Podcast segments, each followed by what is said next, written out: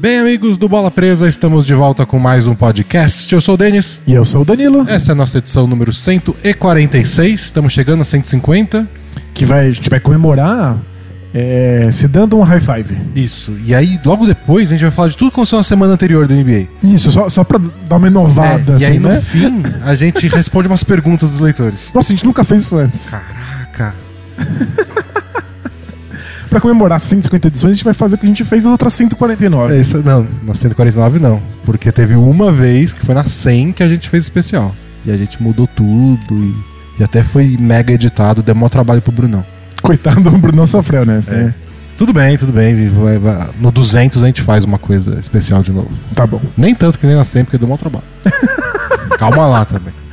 Já estamos sofrendo com É. o trabalho que vai dar daqui a um ano e meio, sabe? Trabalho daquele jeito de novo só na 500. que assim, né? A 500 vai ser especial. Aí a 1000 vai ser muito especial, mas a 1500 não. Tá. Já passou da mil, ninguém mais se importa com comemoração. Aí, Imagina que idade a gente vai ter, 100 anos. Gente, não, sério, qualquer coisa que tem mais de mil anos tem a mesma idade. Tipo, é velhaco. velho, ele- velho. É a progressão da idade, né? Tipo, ai, tem 17 dos anos, 18 anos, 20 e poucos, 30 e tantos, velho. Que idade você tem? Tô velho. É, na, na- na adolescência, tipo, muito importante. Quando você é bebê, você conta por, por mês. Você, né, por, por semana. É. Gravidez é por semana. Não, 17 pra 18 anos? Nossa, é uma transformação absurda. Meu Deus, um monte de coisa que não podia, agora você pode. Aí depois, 63 pra 64. Foda-se. O cara tá vivo. Não tô nem mais contando, né? Bom, essa semana a gente vai falar All-Star, porque o All-Star vão anunciar os titulares do All-Star Game, ou não sei se exatamente vão ser os titulares, mas são os 10 jogadores anuncia- decididos pelo público, pelo voto popular. Isso. Vão anunciar hoje, que a gente tá gravando quinta-feira, então a gente não vai poder comentar isso. Então já estamos avisando, porque vocês vão ouvir na sexta ou depois, já vão saber tudo isso, a gente não tá falando disso porque. Estamos presos no passado. É. A gente vai eleger os nossos All-Stars, a gente só tem alguns assuntos da semana pra falar antes. E antes de tudo, temos que fazer o nosso jabazinho. Por onde você quer começar, Danilo? Pelo nosso canal no YouTube que tem vídeo novo, pelo programa de assinaturas que tem muito conteúdo exclusivo, Olha, não falta coisa legal pra pelo nosso anunciar. blog fabuloso. Não, não falta modéstia também, né? Bom, a gente tem um blog que é o bolapresa.com.br. Lá a gente tem textos abertos para todo mundo que quiser ler, feliz e saltitante, mas também temos conteúdo exclusivo e aí só quem assina o Bola Presa todos os meses tem acesso a isso. Então você vai lá no apoia.se barra bola presa, com nove reais mensais você tem acesso a dois textos exclusivos por semana, um deles é o Filtro Bola Presa, que é o nosso conjunto magnânimo de amenidades semanais, Amenidades e picuinhas. picuinhas... Essa semana tá cheia de picuinha. lá. Por 14 reais mensais, você além disso tem acesso ao podcast especial mensal. Sai uma vez por mês com temas mais universais, assim, podcasts que não envelhecem. E com 20 reais mensais você tem acesso ao nosso grupo exclusivo no Facebook, que a gente fica conversando lá sobre todas as rodadas da NBA. E com 20 mangos você concorre também uma camiseta bola presa. Como assim camiseta bola presa? É que a gente vende camisetas com estampas elaboradas pela gente e pra- pela ITIS, que é a empresa que faz parceria com a gente. Você vai lá no itis.com.br ITEES, its.com.br. Tem lá só uma, uma abinha lá da loja Bola Presas. Tem quatro estampas muito divertidas. Assinantes tem desconto, pode pegar o código lá no, no próprio Apoia-se. E tem a estampa do Harden, que é a que fez mais sucesso. Fear the Beard, tem do Antetokounmpo. Tem o nosso logotipo muito bonito. E tem o Rashid Wallace com o Both Things Play Hard, que Isso. é a nossa sessão de perguntas e respostas que vem daqui a pouquinho. E entre o conteúdo aberto lá no blog para todo mundo ver, nós temos agora um vídeo todas as quintas-feiras. Então acabou de entrar no ar um vídeo da gente analisando como é que o Warriors faz para dar, dar tocos. Muitos tocos. Muitos, um dos melhores times da história em tocos.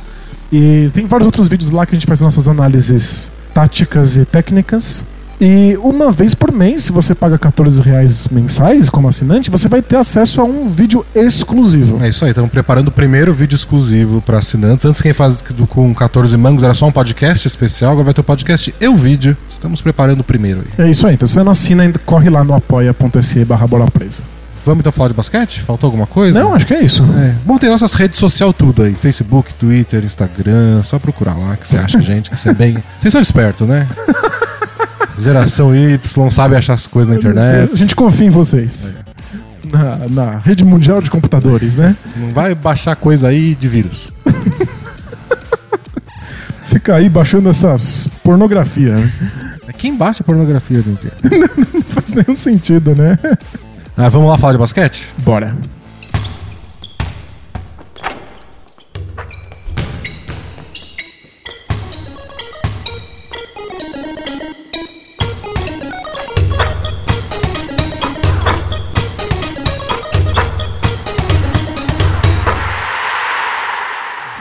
Então, temos uma notícia triste essa semana para o mundo da NBA, que é o Kawhi Leonard, machucado de novo com o seu quadríceps. Que eu não, não tinha ideia do que era o quadríceps. Kawhi Leonard me fez tem pesquisar isso. Parece- eu não sei exatamente o que é o quadríceps. Infelizmente não, não me formei em anatomia. Dá pra se formar em anatomia? Não Tem um sei. curso, um curso de anatomia, né? Isso já diz tudo que a gente sabe. esse negócio. Mas é, é na grande região da, da é coxa, a né? grande coxa. É a gra- região da grande É coxa. a grande coxa e região. Essa, essa área toda aí tá ruim. Tá. Essa. Nosso diagnóstico Mas O que médico. aconteceu com o Kawhi Leonard? Tá, tá ruim a grande coxa. Tem que passar umas pomadas. Essa ah, lesão tirou ele de toda a temporada. Ele voltou, jogou nove partidas, não foram nove partidas consecutivas. E, e foram com. E foi com restrição de minutos. Ele Não, Isso. não podia jogar 30, 35 minutos. E aí jogava uns 20 minutos aqui, aí descansava o jogo seguinte, depois voltava. Então o Spurs não teve pressa nenhuma pra colo- trazer ele de volta. E quando ele voltou, não teve pressa nenhuma pra colocar ele num regime de muitos jogos. E mesmo assim, a mesma coxa parece que teve uma, um- uma recaída. grande coisa. A grande coxa deu um passo pra trás aí. É, o Popovich falou que faz parte do, do processo de, de reabilitação dele, mas ele não, não tem mais previsão pra retornar pro time. Então, essa, isso que eu ia falar, que é a parte mais angustiante. É que você fala, tá bom, acontece, não sei o quê. Quando ele volta? Não tem previsão. Não tem- É que não tinha previsão antes também. Aí quando voltou, ficou todo mundo feliz. Aí vai embora, também não tem previsão. A sensação que dá, o Spurs é tão descolado, desligado da, da- do AUE da grande mídia, que parece que eles estão escondendo uma grande conspiração. Não é? Tipo, o Kawhi morreu e aí trocaram por um robô, e aí o, E aí robô, deu, pau. é. Que o, o Kawhi tem uma grande doença alienígena e estão buscando a cura desesperadamente. Mas é só porque o Spurs não se importa de ficar dando notícia, né? É, não, é- isso é tradicional dos Spurs. Eles não são o- a franquia mais aberta do mundo pra imprensa. Eles dão entrevista, eles não são naqueles treinador de futebol que fecha treino, lei do silêncio, não fala com a imprensa. É porque não pode. É, É, mas- mas... O NB não deixa, porque se É, mas deixasse. quando fala, não diz muito. É. A não ser quando o Popovich quer falar mal do Trump. Aí ele fala bastante, é bem legal. Mas pra falar do time dele, ele sempre esconde, dá umas respostas genéricas.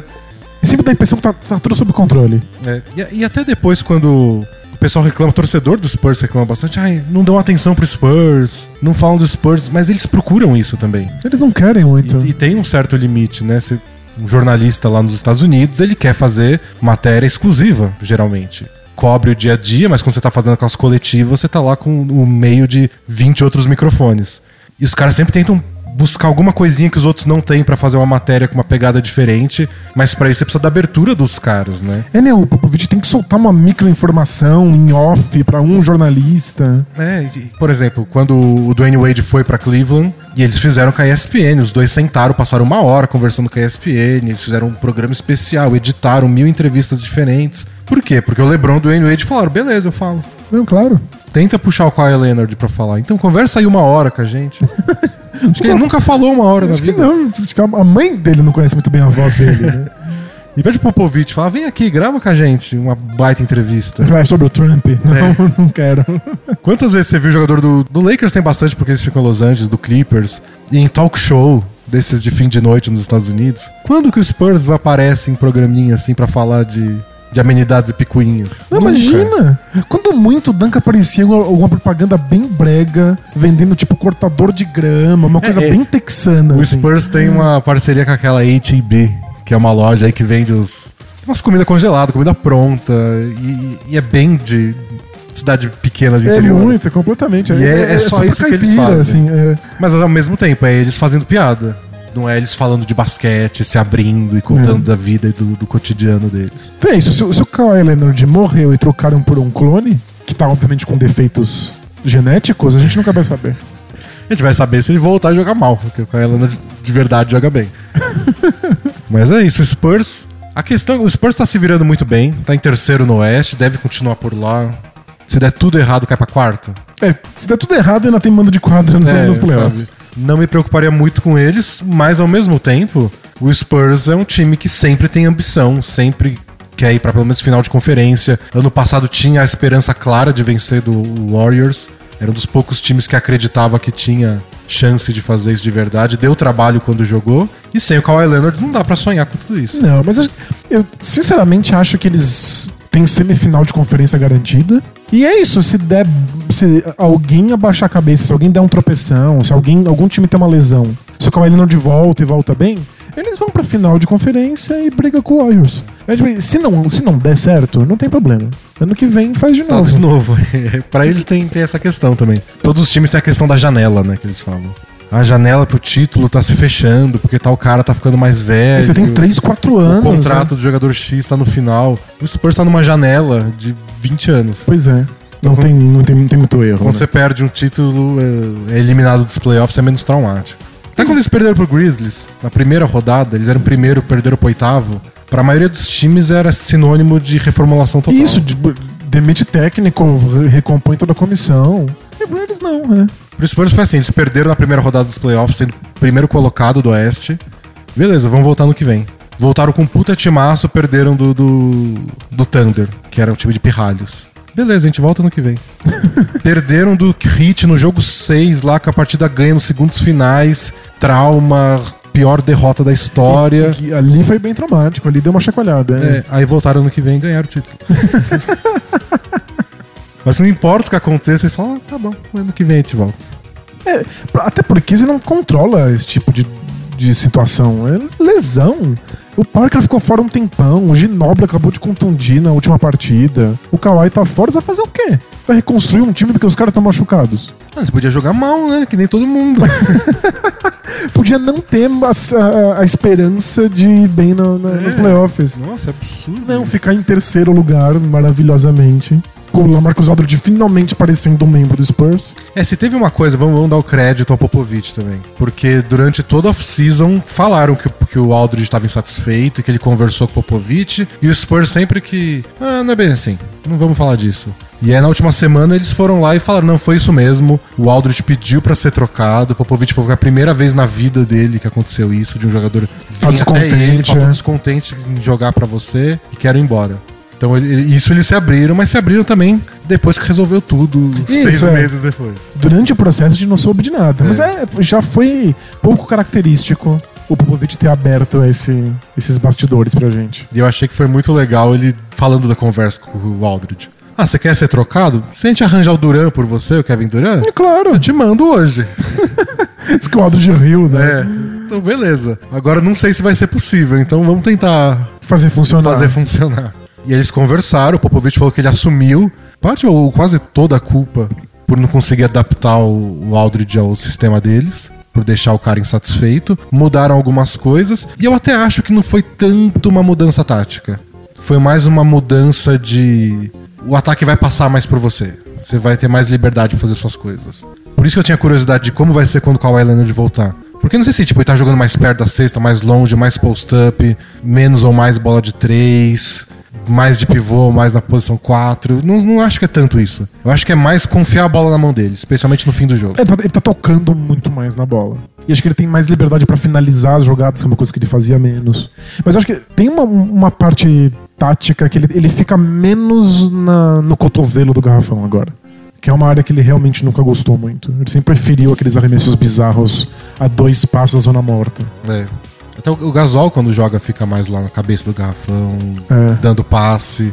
Eu acho que talvez seja isso. O Aldridge tá dando menos passe, ele tá recebendo mais pra finalizar e não. É, e isso faz muita diferença É. pra ele. é. O Spurs tem isso, né? De... A gente comentou quando o Aldridge foi contratado. Que o Spurs tem isso de, ó, quando você recebe a bola, passa, chuta ou ataca a cesta. Parar com a bola na mão Não é pode. o pa- pior pecado que você pode falar. Quando você recebe a bola, você não pode pensar Bola. no que você vai fazer. É. E o Aldridge é um cara assim, ele recebe a bola e para. Durante de costas pra cesta. Ele olha pro lado, aí dá uma, em- uma empurradinha pra trás. Isso a gente falou, como eles vão se adaptar a isso?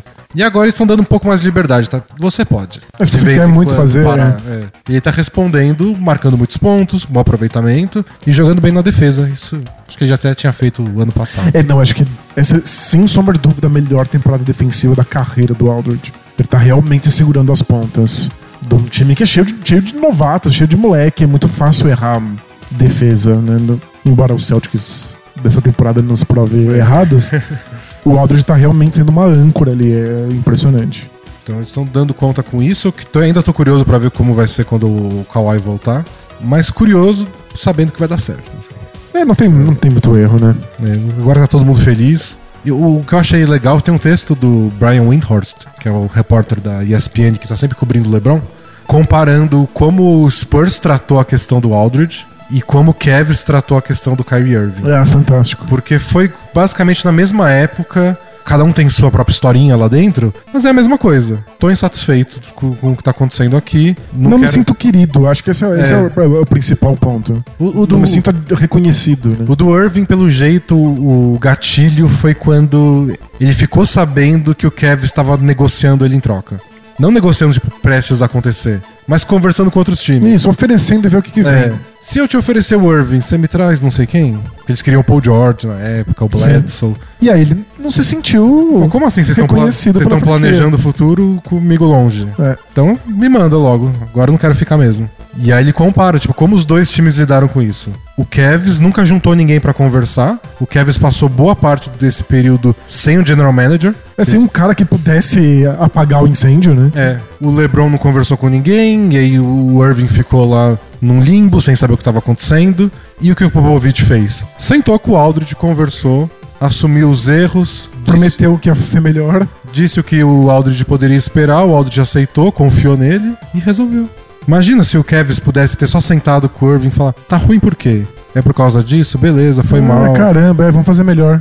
E aí podiam estar com o Irving hoje aí, com aquele time do ano passado, que parece melhor do que o desse ano. Isso, é, eu tinha bem menos altos e baixos do que esse. É. Então tá É. Spurs dando aulinhas de novo. De como gerir crises. O Popovich, quando se aposentar, pode. dar- Se ele quiser, se, se o Popovich quiser, ele pode ser o maior palestrante de todos os tempos. Tem esse, esse prêmio, o maior palestrante de Algo lá, todos os Ah, Acho que a tempos. associação de palestrantes deve. Deve dar um troféu pra ele. Eles fazem uma palestra e explicam tudo. Eu Acho que o maior público de, de palestrantes são outros palestrantes. É verdade, né? É um, um mercado que se autoalimenta. É, e gente que quer se tornar palestrante um dia. Aí você vê palestras, É. e aí você não tem muita autoestima pra dar palestra. Então você vê uma palestra sobre como ganhar autoestima. Os públicos de palestra são palestrantes e pessoas que não queriam estar lá, mas a empresa obrigou. Ninguém vai lá e fala, ah, eu queria assistir muito essa palestra. Ah, a empresa pagou. né, que tem um público novo agora, que é o jovem adulto que que acha que vai ficar milionário se assistir palestras o bastante. Isso tem muito. Mas se eu assistir muita palestra e aprender que se eu querer eu consigo, eu vou ficar milionário. Se, se eu ficar muito inspirado com palestras inspiradoras, Isso, o dinheiro vai. Um dia eu vou tropeçar num- numa mala de dinheiro. É É, triste. É triste, mas o Popovich pode faturar muito. né? exato, mas ele ele não vai fazer nem a pau. Ou ele vira presidente dos Estados Unidos, porque Tipo, O Povite para presidente. porque agora parece um pré-requisito, né? Você tem que ser uma celebridade antes de ser candidato à presidência. Você não pode ter nenhum histórico na política. né? Aí Você você votaria na Oprah ou no, no Popovich? Se você tivesse o prazer de estar votando na América. Eu? É. Ah, eu voto no Popovich. Claro que você vota no Popovich. Não tem escolha, todo- não tem opção melhor que Popovich. Ai, que ótimo. Imagina ele sentando com o presidente da, da, da Coreia do Norte. que não é presidente, né? Tipo, Ele disse que é. chanceler soberano. Eu vou matar todo mundo e vou ser o presidente. e se chamar de ditador, eu mato também. Eu podia conversar que nem conversou É. com o Aldridge, olha que legal. Já pensou? Resolveu? Peraí, qual qual é o seu gabarito político? Então eu, eu acalmei o Aldridge. Eu criei a maior dinastia da NBA. O Kawhi Leonard, quando chegou na NBA, não era nada. Não era ninguém. e agora tá aí, candidato a MVP todo ano. Machucando a região da grande coxa. O problema é que ele tem só, tipo, 4 ou 8 anos, né? Não 20, que nem o Spurs. Triste pra tem que mim. é aprender. A, a política tem que aprender com o Spurs a pensar a longo prazo. né? Sabe qual é o grande problema do Popovich ser presidente? que ele ia ser o melhor presidente da história dos Estados Unidos. Ele ia resolver problemas do mundo inteiro, enquanto resolve problemas dos Estados Unidos. E aí eu falo, nossa, o negócio é ter técnico como presidente. Aí a próxima eleição no Brasil ia ser Tite versus Bernardinho. O Bernardinho tá entrando na política de É, verdade. então, então, fica de olho. Ele só precisa desse empurrãozinho aí. Aí você volta no Tite, Volta né? no Tite, cara, pelo amor de Deus. Ó, que a, a, a torcida do Corinthians tá de olho em você. É que tem esse lado triste, né? O Tite, quando sair da seleção, quando ele conquistar o Hepta, que o Hexa, o Hexa é garantido. Garantindo. É, mas quando ele conquistar o Hepta e falar que estou feito, ele podia voltar pro Corinthians. Mas se ele for presidente, não. Você tá pensando a longuíssimo prazo, né? É. longuíssimo É. prazo. Isso parece o Spurs. Bom, acho que a gente saiu um pouco do rumo. Outra coisa que a gente iria comentar hoje, antes de falar de, de All-Star, é do nosso amado Los Angeles Clippers. Que eu- a impressão que eu tenho é que a gente falou muito do Clippers já em podcast essa temporada.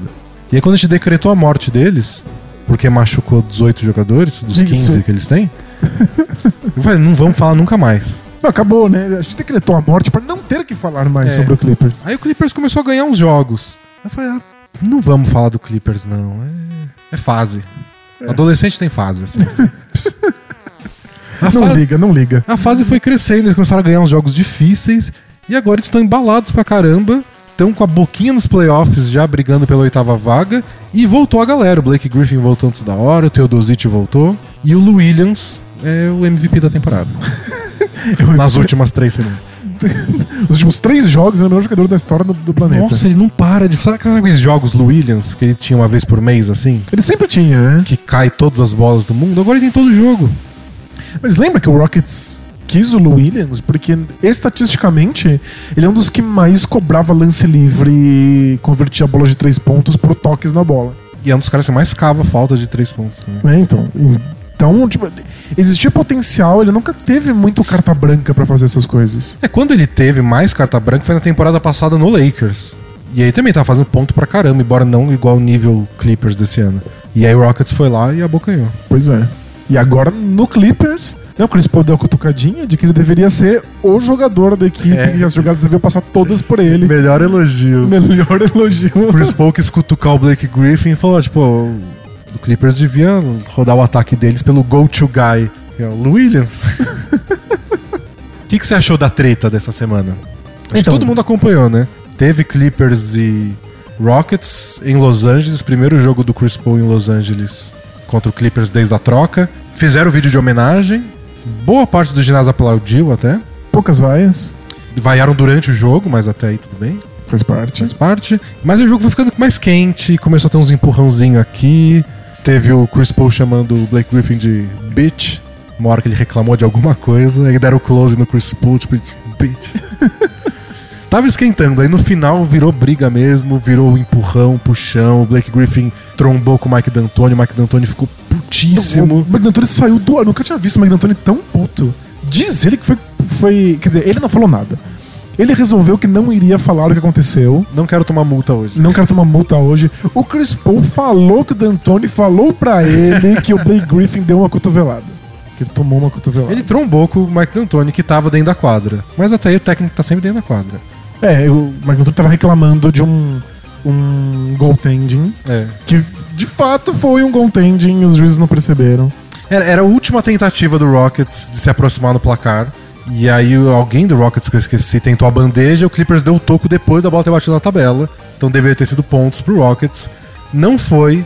Aí o Clippers foi pro ataque, o Blake Griffin trombou do D'Antoni, aí ele recebeu a bola, fez a cesta e tomou a falta. Isso, aí acabou. Aí é fim. Aí foi uma sequência pra enlouquecer todo mundo. Mas a gente já comentou que o. o- Embora o Chris Paul seja um, tipo, um jogador espetacular e talvez os, me- os melhores de todos os tempos na posição dele, ele não era muito bem visto pelos companheiros dos- do Clippers porque ele é um baita perfeccionista. Também conhecido como chato. Exato, ele quer que as coisas sejam feitas sempre do jeito certo, ele cobra todo mundo, ele reclama quando as pessoas não estão na posição correta na quadra. Então ninguém gostava muito de estar perto dele. Ele é um, ele é um cara que, pelo, pela personalidade dele, ele um pouco que mina a confiança do resto. E- Ele dá confiança pra uns caras ruins Do tipo, você joga do meu lado o DeAndre Jordan, você vai ter 18 enterradas por jogo. Isso. Agora, uns, uns caras com um pouco mais de recurso, que poderiam ter mais é, protagonismo, eles ficam um pouco podados por caras que nem o Chris Paul. É, tipo, Não é só ele, tem outros caras. assim. tem várias. Mas você dá um arremesso que você achou que tava legal e o Chris Paul vai pra você e fala: Não, você não devia ter dado esse arremesso, não fazia sentido. Você tinha que ter feito essa e essa e essa jogada. Então é, é meio chato. O clima costuma ficar bem pesado quando você tem um jogador desses e você não ganha. Quando É, você tá porque quando- vencendo, Quando você ganha, tá tudo. tá tudo bem. Esse é o caminho da vitória mesmo. Isso, vamos ouvir o Chris Paul porque a gente tá vencendo. Mas quando você não vence, aí começa a ficar mais chato. Mesmo o Doc Rivers não devia achar o Chris Paul a coisa mais legal do planeta. Tipo, tem um, um jogador que domina tanto da parte tática, quando você não domina tanto assim, deve dar uns E fica, umas tretas, é. questiona, pede coisa que você não pediu. Exato. Então, acho que agora que o Chris Paul não tá lá, e a gente já viu várias fofoquinhas saindo de dentro do Clippers, de que isso melhorou o clima no vestiário, de que eles não lembram do companheiro com muito carinho. A primeira partida do Chris Paul em, em Los Angeles, jogando pelo Rockets, foi quando tudo saiu. Então teve o Austin Rivers completamente ensandecido, falando um monte de merda o jogo inteiro pra todo mundo. O Chris Paul disse que só perdeu a cabeça mesmo quando a treta foi levada pro Mike D'Antoni. Né, difer- Segundo ele, ele tem que proteger o técnico. Ele tem que estar lá para o técnico. Mas de- dessas coisas que acontecem, não é nada sério. É gente batendo boca, você esquenta a cabeça um jogo e aí você é expulso. Acho que o Ariza e o Griffin foram expulsos, né? Por É. darem trombada. Nada demais. Até que os jogadores do Rockets invadiram o vestiário do Clippers. aí você sai do âmbito do. Ah, a pessoa tava de cabeça quente, e aí você entra no, no âmbito do. A gente tá vendo o jogo da Libertadores. É. Mas foi engraçado, porque horas antes tinha, que- tinha tido um negócio do Warriors vencer o Cavs. Foram tomar banho no vestiário e cortaram a água quente. Não sei o que aconteceu. Numa noite de menos sei lá quantos Pelo graus. menos 10 graus em Cleveland.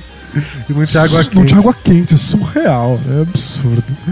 E aí começaram a contar histórias dessa treta do Clippers e do Rockets, e a gente não sabe exatamente o que aconteceu ao certo. Porque contaram que o Clint Capella foi enviado pro vestiário do, do Clippers pra bater na porta lá, meio que tirar satisfação. Isso, aí abriram, viram que eram ele, bateram na porta, na, a porta na cara dele. É. Mas enquanto isso, outros jogadores do Clippers iam pro vestiário. Do Rockets, né? Os jogadores do Rockets. Os jogadores do Rockets iam pro vestiário do Clippers por um túnel secreto. Que o Chris Paul conhecia. O Chris Paul conhecia porque jogou lá há muito tempo.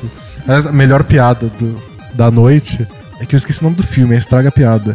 Mas o, o filme que o cara tá na prisão e fica cavando o buraquinho. Ah, é um sonho de liberdade. Isso! Você contou um spoiler enorme no sonho de Ah, mas liberdade. quantos anos tem a diacho do filme?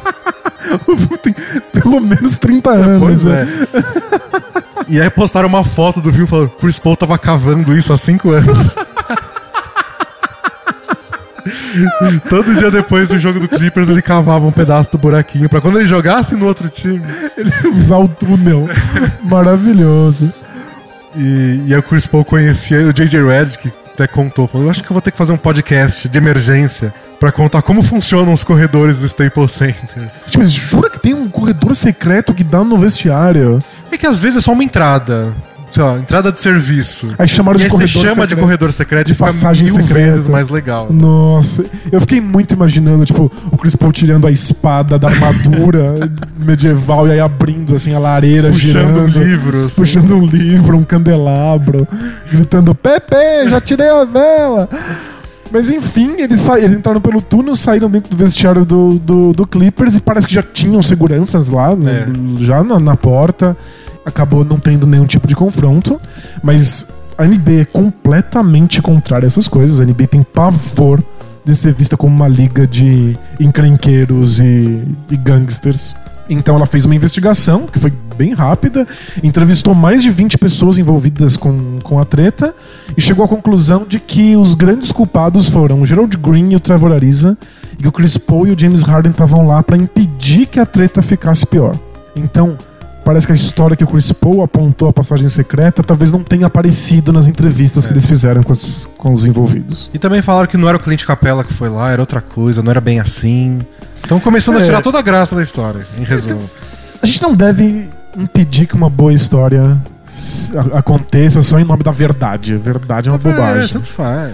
Então, tipo, v- vamos ficar com a história que o Chris Paul conhecia a passagem secreta, tirou o livro, virou lareira, eles Enquanto entraram o lá. Clint então, Capela era usado como isca pra distrair Isso. o pessoal do clipe. Maravilhoso. Essa é a história que eu vou contar pros meus netos. Não é a história que a NBA levou em consideração, porque só foram punidos o Ariza e o Gerald Green. Vão pe- pegar dois jogos de gancho. E, e a treta do Ariza era com o Austin Rivers, que tá machucado. Ele e o Patrick Beverly estão machucados assim, mais sério. Vão... O Beverly não deve voltar pra essa temporada, o Austin Rivers vai demorar. E aí o Bill Simmons falou no podcast dele que ele acha que deveria ter uma regra que se o alvo da briga é o Austin Rivers, você podia estar liberado pra ir lá. Você pode bater nele, né? É. Você tem um histórico de falar merda? Ele tem um histórico de trash talk, de provocar, e ele é um cara não muito bem quisto né, pelos outros jogadores. Não sei se tem a ver com, Com ele ele ser de filho do jogar Doc pro- Rivers, É. de jogar no time do pai. Não sei se é. Eu acho que tem mais a ver com síndrome de Kendrick Perkins. É um cara que fala muito pelo que é dentro da NBA. Entendi. Tipo, é muito trash talk, é muita marra pra um cara que no máximo é um sexto homem razoável. Justo. Que é o que falavam do Perkins, né? Que ele, tipo, provoca, bate, É o empurra. primeiro a estar em qualquer confusão. Ah. É, e é ele. isso é tipo, mal sabe bater bola. você tem destaque porque você jogava do lado do Kevin Garnett, do Paul Pierce, do Ray Allen. Ah, era um bom defensor. Contra o Dwight Howard. Exato. Hoje em dia, não- imagina, é impossível botar ele numa quadra. Ele tá jogando, né? Na D-League. Mas enfim, o Austin Rivers falou um monte de É. merda. Mas eu fiquei chateado porque o Patrick Beverly também falou. Ele não consegue ficar quieto. Mas Não o Patrick Beverly consegue. foi no Twitter falar: acabou essa história aqui, não tem mais ninguém soft no, no Clippers. É uma Ah. nova era aqui. Ele ficou muito. Cutucando o Chris Paul. Tipo, quando você tava aqui, o time era bundão, mas agora mudou. Agora ninguém vai montar em cima da gente, não. Ele tipo, já comprou uma narrativa que nem é dele. É, O Baron Davis respondeu, tipo, não, não era soft não, eu tava aí até outro dia. o Baron Davis saiu, né, logo antes do, do, do Chris Paul chegar. É. Sabe essa história de que os Clippers sempre foi só, ofendeu um monte de gente, É uma idiota. lavação de roupa suja. É que ele, ele ficou muito magoado de ter sido trocado pelo, pelo Rockets. E a primeira oportunidade já falou: não, eu queria ter feito muito mais no Rockets, mas não me deixavam. Eu era amarrado lá, eu podia ser melhor. E falou um monte de merda no jogo também. No fundo, tá todo mundo magoado, tá todo mundo chateado. É muita lei do ex no mesmo jogo. É. É muito jogador trocado muito recentemente. Se bem que o, o Daryl Morey falou, né, eu já tô há tanto tempo no, no Rockets e faço tanta troca que todo jogo que a gente faz tem uma, uma lei do ex rolando, sabe? Todo jogo tem alguém querendo provar pro Rockets, pra ele. É, o que, a única diferença é que não é todo jogo que tem um túnel secreto. Mas eu acho que no fundo é só isso. A gente esqueceria isso rápido se a gente Se não fosse tivesse o, o túnel secreto. o túnel secreto. Tá, e se, se- o dia que a gente comprar o Bucks, a gente vai reformar o ginásio e vai fazer questão de botar um, um, um túnel secreto. E cortar água quente dos adversários. É, isso aí é de lei. A gente veio da cultura da Libertadores. vai ter papel picado no jogo, tocar papel higiênico. E o, o mascote do Bucks vai ser um, um, um policial policial. militar com escudão. Quando, quando o cara for bater o inbound pass, né, no finzinho do jogo vai chegar os, os, os policial de escudo atrás. Todo mundo que entra no ginásio ganha uma pilha pra atacar na quadra. Ótimo. E che- quem chegar mais cedo recebe o sinalizador. sinalizador exclusivo do Milwaukee Bucks. brasileiro é famoso por estragar qualquer rede de jogo online que ele, que ele se mete. A gente vai estragar a NBA comprando Bucks. Ah, mas vai ser legal. Cara, Vai ser o ser máximo. legal. Você vai estragar, mas vai ser legal. então, e falando do Clippers, vou finalizar o Clippers, que eles estão jogando bem. Você acha que é uma redenção do Doc Rivers enquanto técnico? Porque ele tá fazendo jogar não só bem, mas com muita confiança, energia, esses times empolgantes a lá menfão do, do, do passado recente, com caras do tipo Jawon Evans. Quem? Fale o que você sabe pro Jawon Evans. Eu não reconheceria na fila do pão. É. Ou o Sindarius Stornwell, que é o novato deles, o Jamil Wilson, que foi dispensado depois. O Tyrone Wallace tá jogando bastante agora. Não sei quem é. E eu- eu acho que o, o Doc Rivers é um bom técnico a pegar cara nada a ver.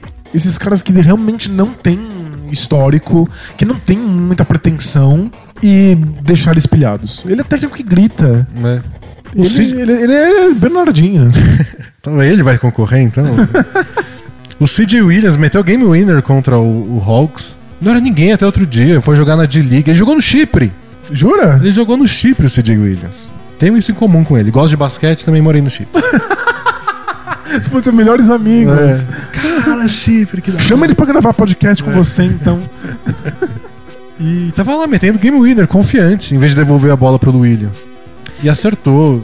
É, acho que ele- o Darkverse precisa desse tipo de narrativa, do tipo, nós contra eles, ninguém confia na gente, a nossa temporada tá- eles acham que a nossa temporada tá perdida, mas a gente O bola pode presa mostrar pra falou que a eles. gente morreu. Exatamente, decretaram nossa morte lá no Brasil.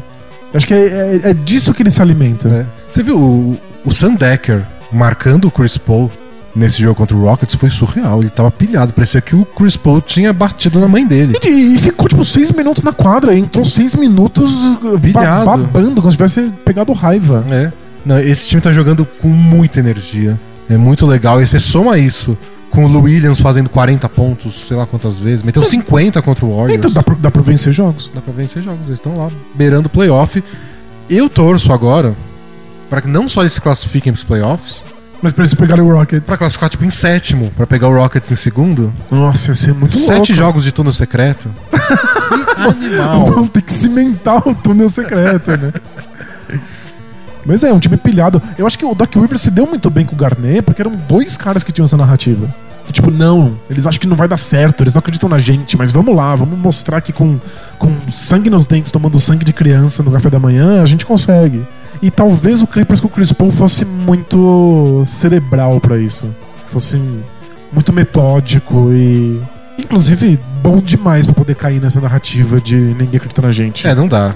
Todo mundo acreditava demais até. É você, você acreditava demais. né? Ah, não, mas o, o Clippers dos últimos anos inteiro saudável, você fala, a obrigação de vocês é ir lá e brigar pau a pau com todo mundo. Exato. É que surgiu o Warriors no meio do caminho e a gente não esperava que eles fossem melhores que o Warriors, mas era time pra disputar final de conferência. Sim, sem dúvida. Que eles deveriam ter ido se não tivessem derretido contra o Rockets aquela vez.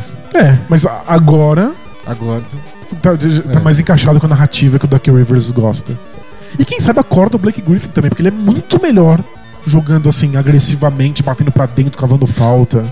É, porque, engraçado é que antes do, do Clippers ter essa renascença, quando, quando a gente. A hora que a gente decretou que eles tinham morrido, era um time meio morto em quadra. Era justamente faltava isso. E o Blake Griffin deveria ser a temporada onde ele fala: "É agora que eu vou mostrar pra todo mundo que eu posso ser, liderar uma equipe. E ele tava meio desanimadão. E, e é o, o problema é que o desânimo dele aparece em arremessos que não são arremessos bons. Quanto mais desanimado ele fica, mais ele dá arremesso de média distância, mais ele dá gancho longe do aro. O negócio dele é cavar falta, né? É cavar Ir pra falta. cima. Acho que é por isso que o Lou Williams, ele é um jogador que você realmente pode botar um time pra funcionar através dele. Porque ele dá os melhores arremessos da NBA. Ele cobra lance livre e arremessa a bola de três pontos. Você precisa de arremessos bons. E o, o- o- o- talvez o maior problema do Blake Griffin, ele não dá tantos arremessos bons quanto ele deveria. Por isso que o aproveitamento dele, hum, a porcentagem de aproveitamento não casa com o talento que ele tem. É. Mas ele foi lá ba- dando trombada nos caras do Rockets porque tava pilhado xingando o Mike D'Antoni. Foi um animal. Foi animal. Aí funciona. Ele, ele, ele tem, tem potencial pra ser um jogador espetacular. Tem talento pra isso, já diria. Nosso amigo Renan. E é só pra finalizar o Clippers, a gente fica com a maldição, fez sua parte, né? A gente falou que o DeAndre Jordan era o único cara do Clippers que não se machucava e se machucou no mesmo dia. Exato. Nem esperou o podcast ir pro ar, foi só no dia que a gente gravou, a maldição já viajou e machucou o tornozelo. Viaja muito rápido, né? A banda larga da maldição é p- fantástica. E a, a gente decretou o Clippers como morto, aí ele renasce, a gente decreta o Deandre Jordan como de titânio, ele quebra. Então cuidado com o que você vai falar. Exato. Vou falar Natural Rockets nunca mais. Na vida. E pulando de um, um assunto pro outro. Lou Williams All-Star ou não All-Star? Então, talvez mereça.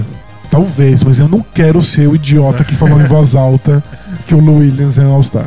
Então tem um desafio pra gente, que é votar nossos 12 carinhos do All-Star. 12? São 12. Ou você quer votar só titular? Ah, 12 no leste, 12 no oeste? É. Vai ficar aqui até amanhã. Não, a gente faz rapidinho. Tá bom. Bate bola.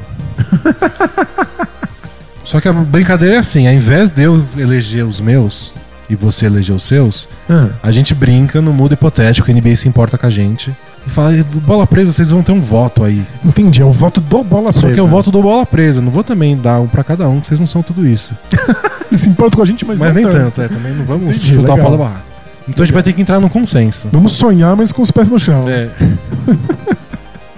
Tá, então a gente tem que chegar num consenso no nosso time de All-Stars do leste e do oeste. isso. Tá bom. Então no Oeste, quem são os caras que a gente pode decretar que. É All-Star, não tem problema. No oeste. É, eu colocaria os quatro caras do Warriors, sem pensar duas vezes. Curry, Durant, Clay Thompson, Draymond Green. O Clay Thompson nessa temporada? Nossa, demais, fácil.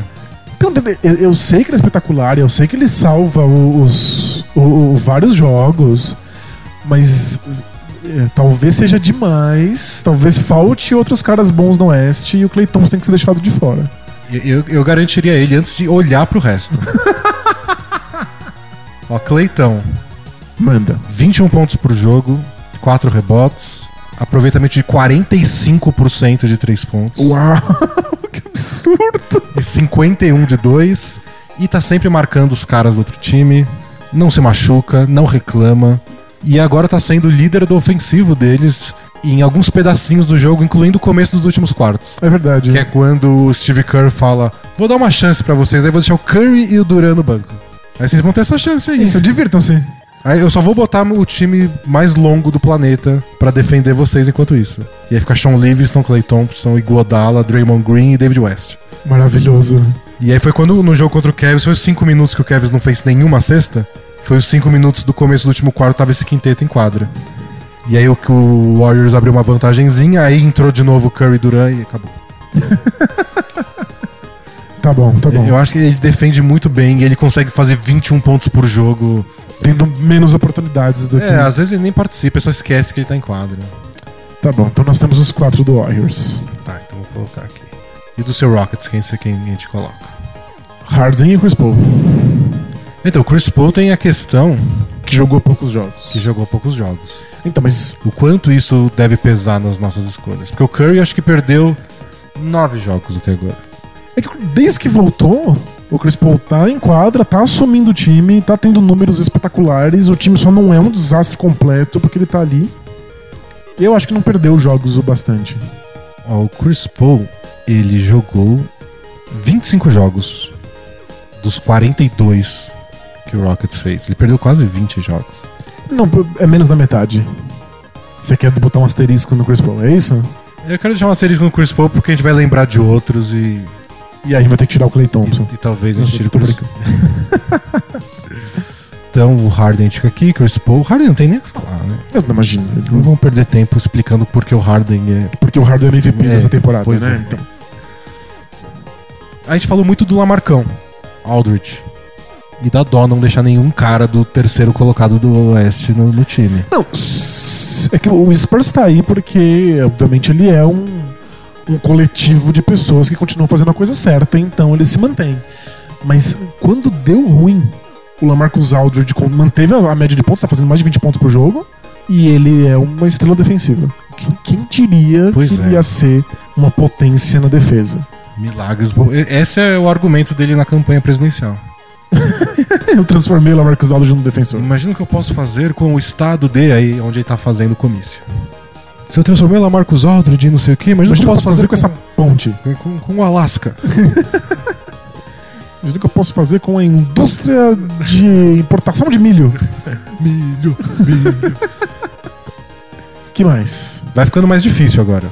Porque tem os times que deveriam estar melhores, poderiam estar melhores, mas não estão, mas ao mesmo tempo os caras são espetaculares. É, tipo, eu, não, eu não posso deixar um Tony Davis fora do All-Star. exatamente. E Mas nem e o o Marcos Kansas? Cousins. Assim, Acho que Você vai colocar dois caras de um time que tá, Em oitavo lá, é, tá sofrendo. brigando pela, pela última vaga. E você não pode esquecer que tem ainda Westbrook, Paul George. O Carmelo eu não, eu não boto. Coloca o Paul George também. Não coloco o Paul Não, George. não é uma temporada de All-Star. É que o Westbrook tem, A gente vai usar o, o argumento máximo de toda a conversa. O Westbrook tem quase média de triple-double. não, não. É, então o Westbrook tá, em- tá aí. O sistema decimal faz a gente. O Westbrook também não tem muito o que falar, né? Não. Ele tem os defeitos dele, que a gente conhece há uns 20 anos. Isso, mas os defeitos dele também são as qualidades dele. É, então. Tão imbricadas, não tem como separar. Te- eu entendo o papinho e compartilho até certo ponto a ideia do. Ah, mas todos os caras são melhores quando saem do, do Thunder. A gente discutiu bastante isso. Discutir um pouco isso, tem um pouco de culpa do Westbrook, o estilo de jogo dele não é dos mais fáceis. A gente conhece todos os argumentos do, do lado negativo. Mas pelo amor de Deus, né? Você não faz uma lista com os 12 melhores jogadores do Oeste e não bota o Westbrook. Não faz sentido. Nessa brincadeira aí, a gente tem oito jogadores já. O único com asterisco até agora é o Chris Paul. Ok. Eles mandam- o- se a gente tem que tirar um cara do Pelicans porque dois é demais, É Que- o Cousins. é o Cousins. O Anthony Davis tem que estar aí. É. E tá Inclusive tá destruindo nas últimas partidas. O Pelicans tá, tá melhorando, tá subindo. é Eles ganham dois jogos seguidos. Ele faz 45 pontos nos dois. E eles vão lá, abrem 23 de vantagem contra o Hawks Isso, e ele toma perde uma pro virada. É. Mas tudo bem, porque o Hawks tinha acabado de ganhar do Spurs. então é, é com- perfeitamente compreensível. Jesus Cristo. Monocelha tá dentro, o Cousins fica.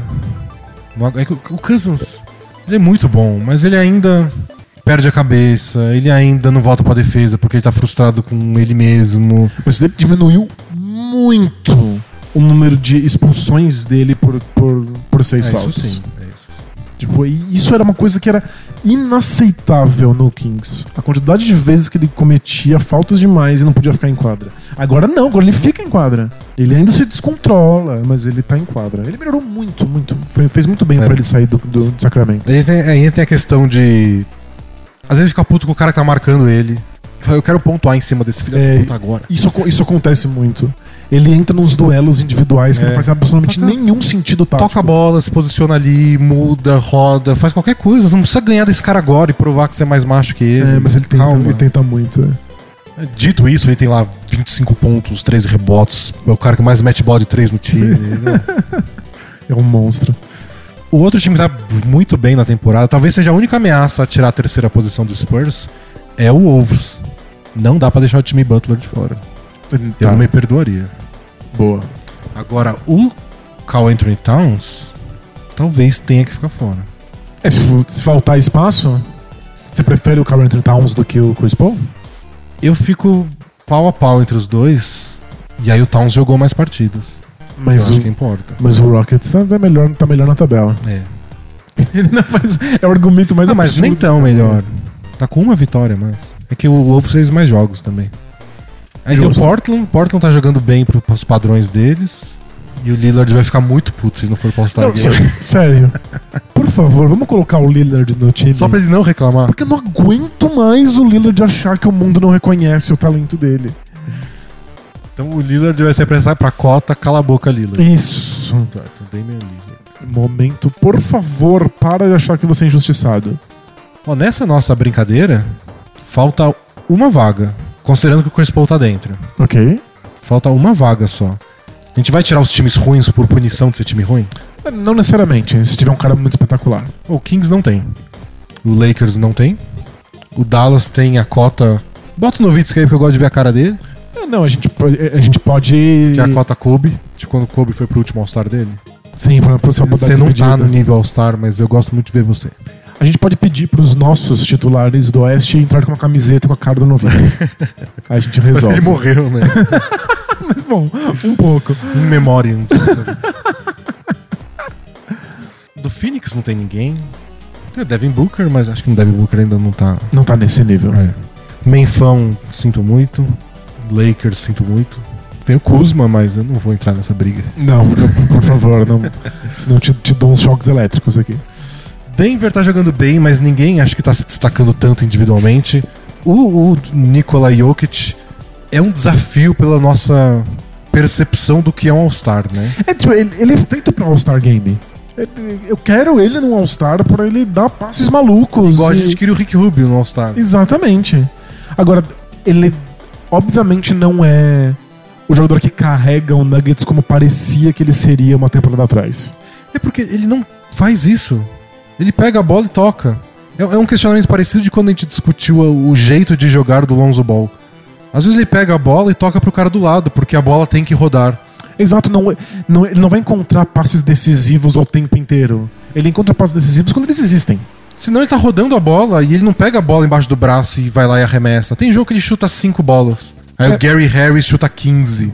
E o Jamal Murray chuta 20. Fala, quem, quem que é o star desse time? Pois é.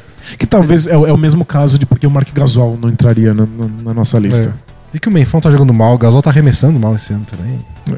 Mas o Jokic é um cara que tipo, ele toma as decisões certas, mas nem sempre é o que a gente entende de um All-Star, que é um cara que assume o time pra ele. Às vezes é o fim do jogo e ele acha que a decisão certa é ser tocar a bola, e a bola não volta pra ele. Mas, Pô, o melhor do time, ele... Toca tão pouco, não finaliza tão pouco. então tem isso da gente aceitar que ele é assim que funciona, que não tem jeito. É, eu quero o Jokic no, no, no All-Star, mas não, não sei. É. Tem algum time aí que tá no topo do Oeste que a gente ainda não colocou um jogador? O Warriors tem quatro, o Rockets tem um e meio, o Spurs tem o Aldridge, o Wolves tem o Butler, talvez o Towns. O Thunder tem a questão do Paul George, que Ah, mas a gente não pôs nenhum do Clippers. Não. Então, tem o dilema Lou Williams. Você vai dar um crédito por ele porque por, sei lá, 4, 5 semanas ele é o melhor, o maior pontuador da NBA, líder em três pontos, líder em não sei o que mais. Qu- quantos pontos por jogo tem o Lou Williams? Então, então, vamos lá. Momento trivia. Trivia. Lou Williams, 23 pontos por jogo. Acertando 48% de bolas de 2, 41 de 3. Batendo só 6 lances livres por jogo, até ele pode mais. Tá bom. Tem, então- tem o DeAndre Jordan também, um dos líderes em rebotes na temporada, 15 rebotes por jogo.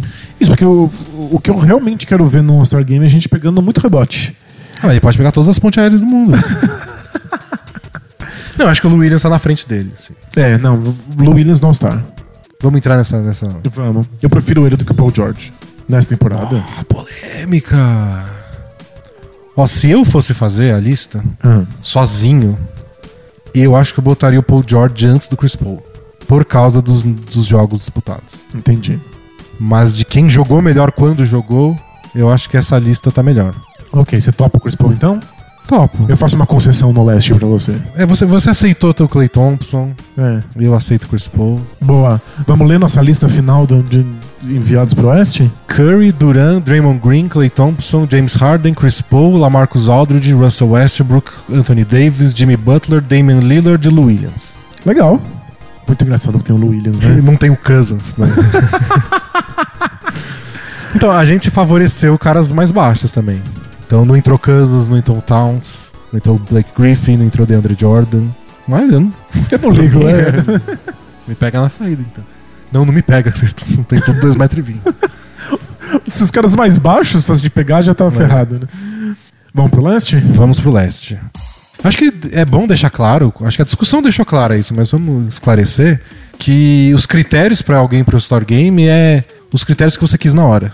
Exato. Porque não existe o critério, é igual MVP, cada um vota pelos seus critérios. É, Então, critérios possíveis. É, vai ser mais divertido de assistir. Esse cara é mais famoso, eu gostaria que ele estivesse lá. É, ele está jogando num time muito bom, então ele precisa ser recompensado por isso. Ou ele está tendo uma temporada espetacular, ele precisa ser ser É. recompensado por isso. E aí você mescla tudo isso no meio. Isso. Eu costumo usar o All-Star Game como o que é que eu quero que o mundo que acompanha pouco a NBA saiba que tá lá. Então eu acho que tem que ter as amostragens de todos os jogadores importantes para que um novato saiba.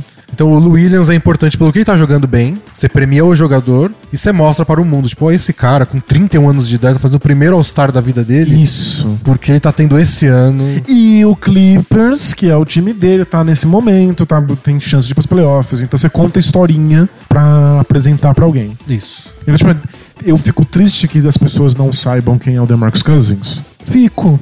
Mas elas precisam saber quem é o Chris Paul e o, e o Lou Williams nessa temporada. É. E também tem uma regra universal que assim, tem mais de 12 jogadores que merecem e só tem 12 vagas, então Vai ficar gente de fora. vai ficar gente que merecia de fora. Exato. Não briga com a gente, galera, é isso que eu tô falando. Não nos odeiem. É. No leste, Lebrão. é igual o Harden, não precisa o que falar, né? Não É. tem tempo pra isso. Lebron, mais alguém do Cavs? Ah, Então, aí tem a discussão Kevin Love.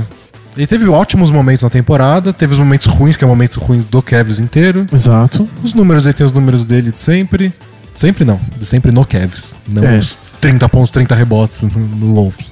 Ele, é o pessoal que só vê ele no Cavs não lembra quão dominante ele era nos tempos de Wolves.